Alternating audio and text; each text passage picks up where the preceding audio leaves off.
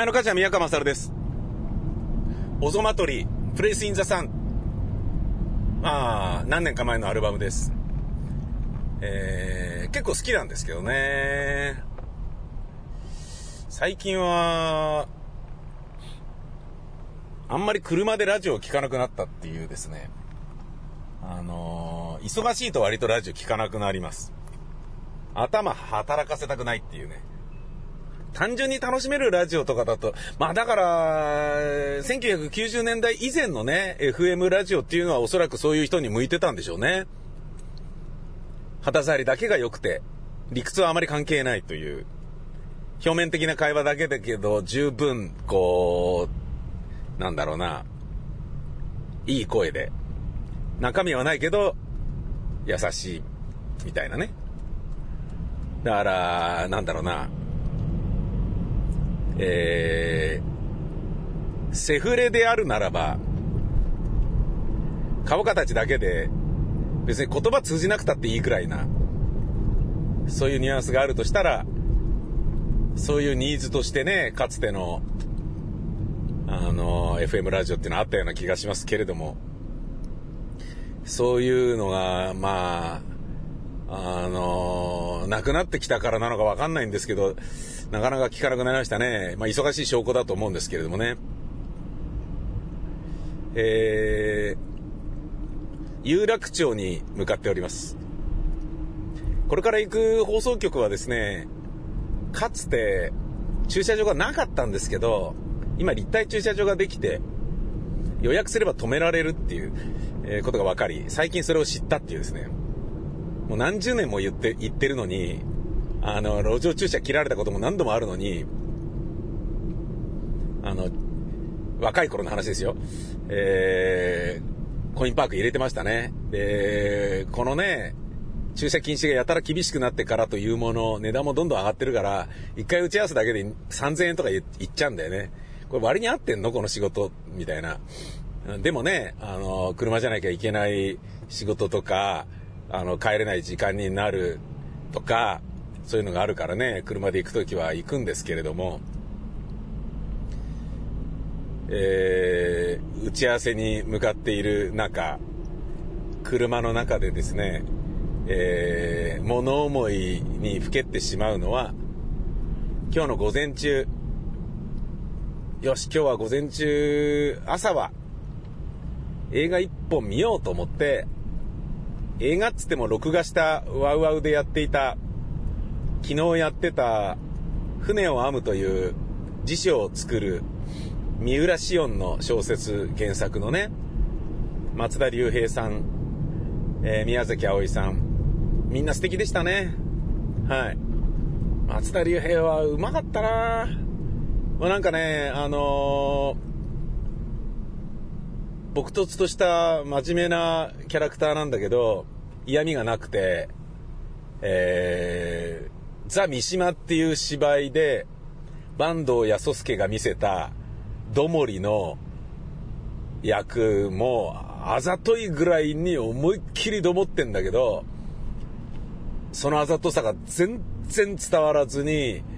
俺大学生の時に見てね、感動したんですけどね、面白いなと思ってね。ダスティン・ホフマンでさえ、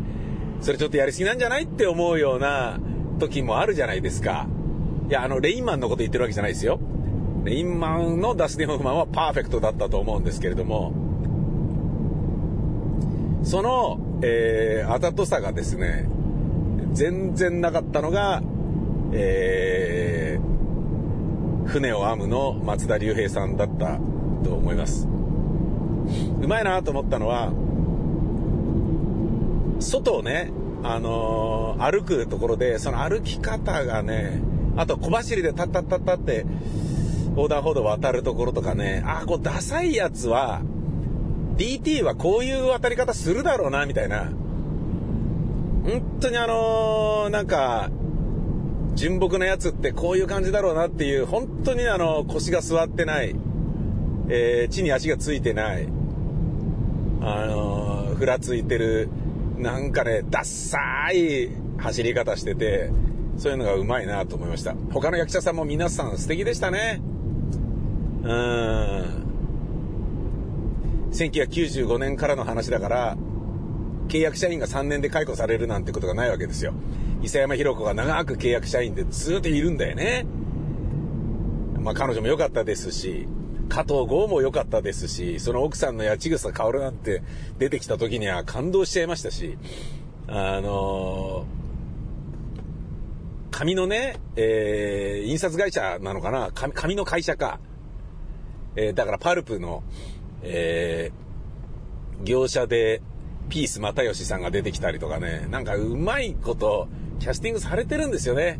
丁寧な世界観で。まあ話はね、あの、言ってみれば大したことはない。えー、辞書作る。でもね、辞書作る上で、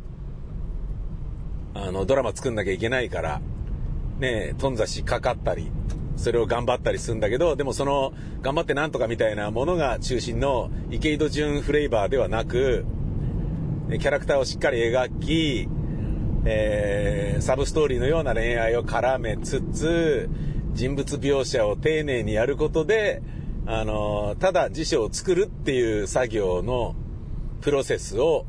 えー、非常に奥行きのある物語にして、小説の評判が良かった意味がわかるんですけれど、おそらく小説の方が面白かったんだろうなと思うんですよ。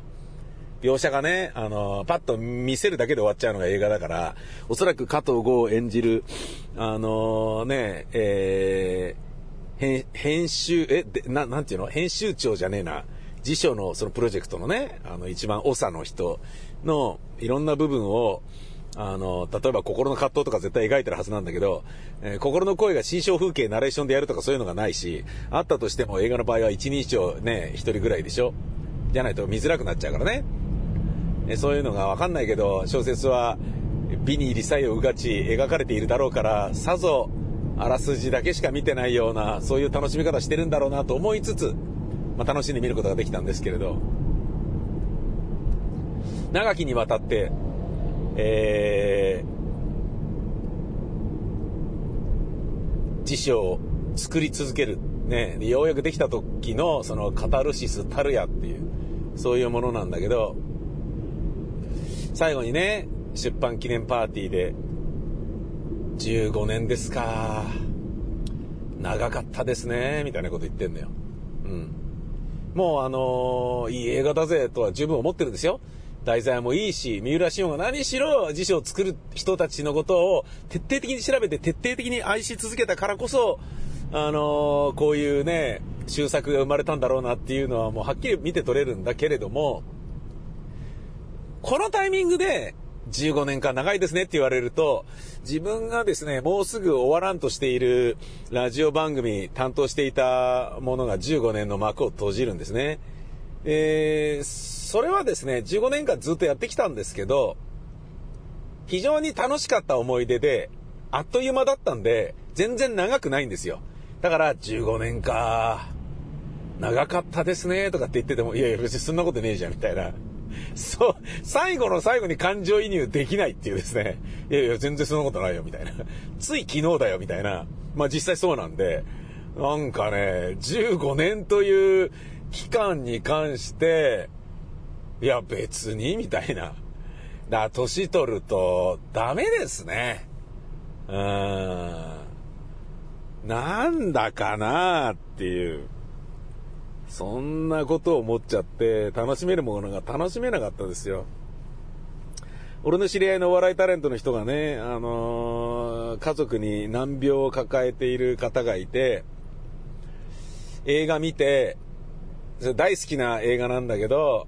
あのー、最後に病気のなんとかかんとか、ね、えー、実は病名はなんとかかんとかなんだ、ゲゲゲゲみたいなショッキングなものなんだけど、で、それが、ああ、でも、それならまだ、俺の家族の何々よりはまだいいじゃん、みたいな。俺の家族の、ね、難病、なんとかかんとかっていう病気に比べたらまだ全然いいじゃん、みたいな。あの、風に、その映画を見て思ってしまい、俺も年取ったもんだなっていう風に思いましたっていうことをね、先日聞いたんだけど、全く同じような状態。15年はあっという間だったよ。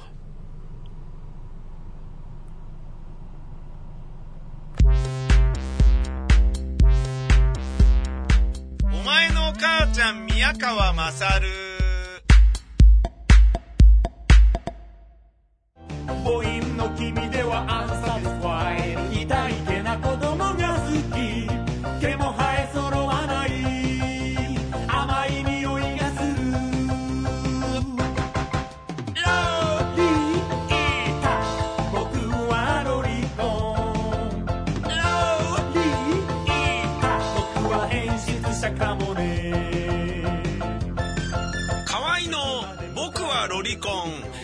店にて好評発売中